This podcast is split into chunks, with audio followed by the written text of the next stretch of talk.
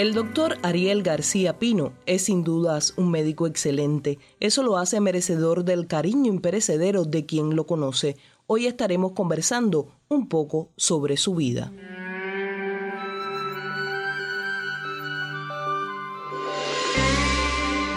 Desde muy temprano esa fue mi, mi vocación, fue mi sueño, pero además siempre con el respaldo de quien me lo dio todo, mi abuela, siempre quiso y anheló que yo fuera, que yo fuera médico, quizás por lo humilde que fuimos, por todo lo que vivimos, siempre viví en el campo y siempre ella soñó con tener un hijo, en este caso yo que fui su nieto, me adoró toda una vida que estudiara medicina. Y cuéntame cómo fue esa etapa estudiantil, esa etapa de universidad. Eh, realmente, ya ya te lo te lo decía, eh, fue difícil, fue una etapa, hoy, hoy los, estudiantes de medicina se quejan por la situación, por, por, las carencias.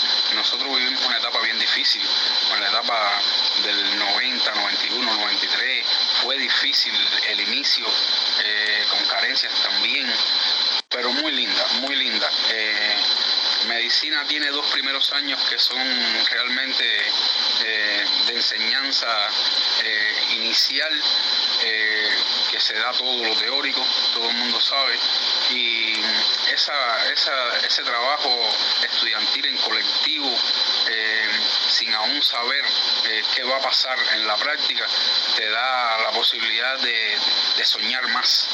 Generalmente en, en, aquella, en aquella época nosotros lo dividíamos en áreas básicas, que es este inicio que te hablo, sobre todo que damos eh, anatomía, histología, embriología, fisiología, bioquímica, eh, análisis de la situación de salud inicial. Y fue muy lindo, muy lindo. No te voy a negar, mucha presión. Eh, yo en, reiteradas ocasiones se lo he dicho a estudiantes que le he impartido, clases, que me he comunicado con ellos cuando fui director de salud los estudiantes de ahora, mm, ¿qué va? Nosotros fuimos unos estudiantes muy entregados, totalmente entregados.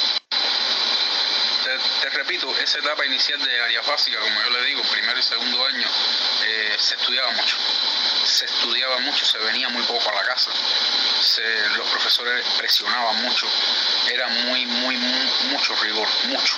Cuéntame de tu primera vez ya siendo médico recién graduado, ¿cómo fue esa experiencia? ¿Cómo fue la primera vez con un paciente? Muy, muy buena la pregunta. Fue, fue bien difícil. Eh, estaba muy, muy nervioso. Estaba muy nervioso.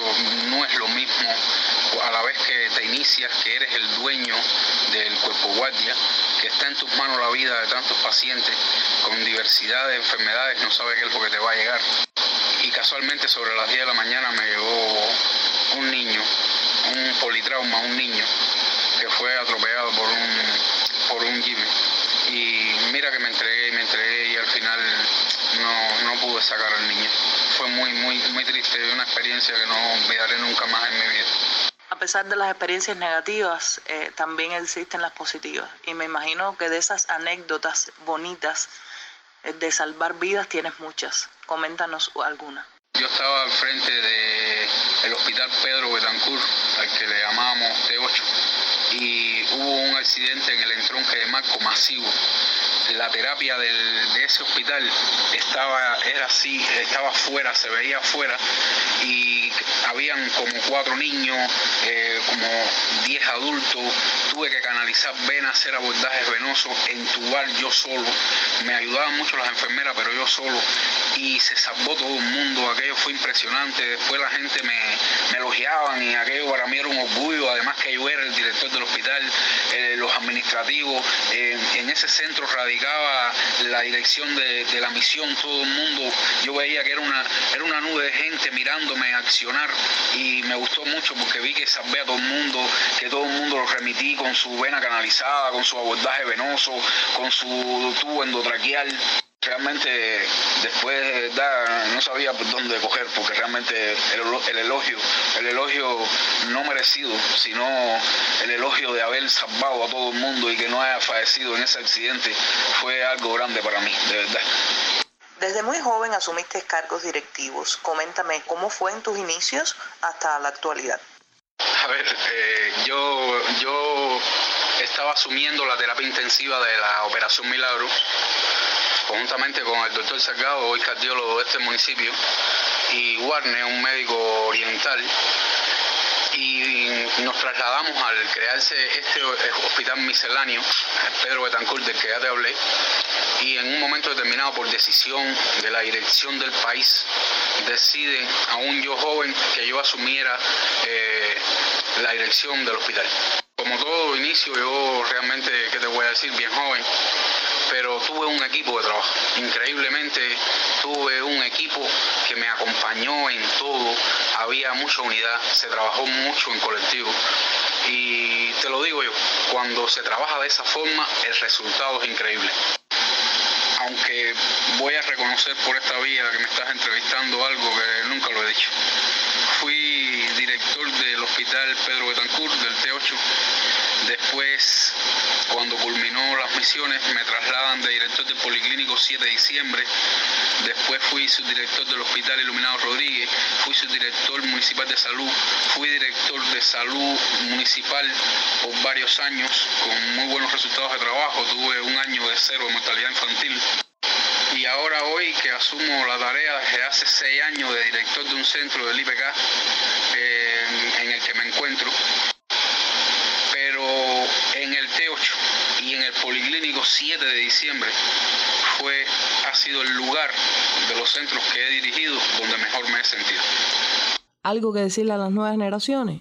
A las nuevas generaciones que luchen por su formación, tanto los académicos como los estudiantes, que se preparen mejor, que usen mucho eh, el área práctica, que profundicen en, la intensidad de los conocimientos, que aprendan medicina, que choquen con el paciente, que no le tengan miedo al paciente, que cojan experiencia de los grandes médicos que aún quedan en este municipio, como el doctor eh, Montero, como, como Aguiar, como Michelle, el urólogo, que para mí es una eminencia, como, como muchos, que no quiero, no quiero particularizar, Guillermito, eh, muchos que, están aún y que están vigentes con muchos, muchos, muchos conocimientos, por favor que se acerquen y, le pidan experiencias vividas. Hay muchos imaginólogos buenos en el centro, en, por favor que aprendan medicina.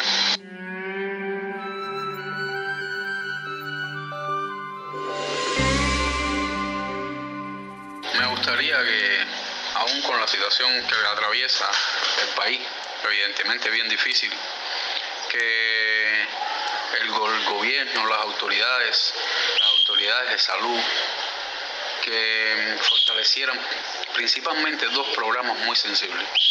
El programa de cáncer y el programa del adulto mayor. Primero, evidentemente, que es muy costoso, lo sabemos y que estoy, estoy más que claro que el país eh, y, el gobierno, estoy seguro que están haciendo hasta lo imposible por mantenerlo, por, comprar eh, todos esos medicamentos que sabemos que, que, son parte del tratamiento de, los pacientes con, con procesos anárquicos proliferativos continuar, por lo menos no dejar eso de la mano, mantenerlo y tratar de hacer lo, imposible porque continúe y que esos pacientes se sientan atendidos. Y el segundo, que es el programa del adulto mayor, el que por mucho tiempo defendí en lo particular. Eh, soy muy sensible a él, al adulto mayor. Quiero que se le dé el tratamiento, sobre todo eh, espiritual, no virarle la espalda a esos viejitos, atenderlo, eh, comunicarse con él, tocarlo, examinarlo, buscar la forma de que sea tratado, de que se nutran y, que, se sientan, que se sientan eh, protegidos y atendidos por el sistema de salud nuestro.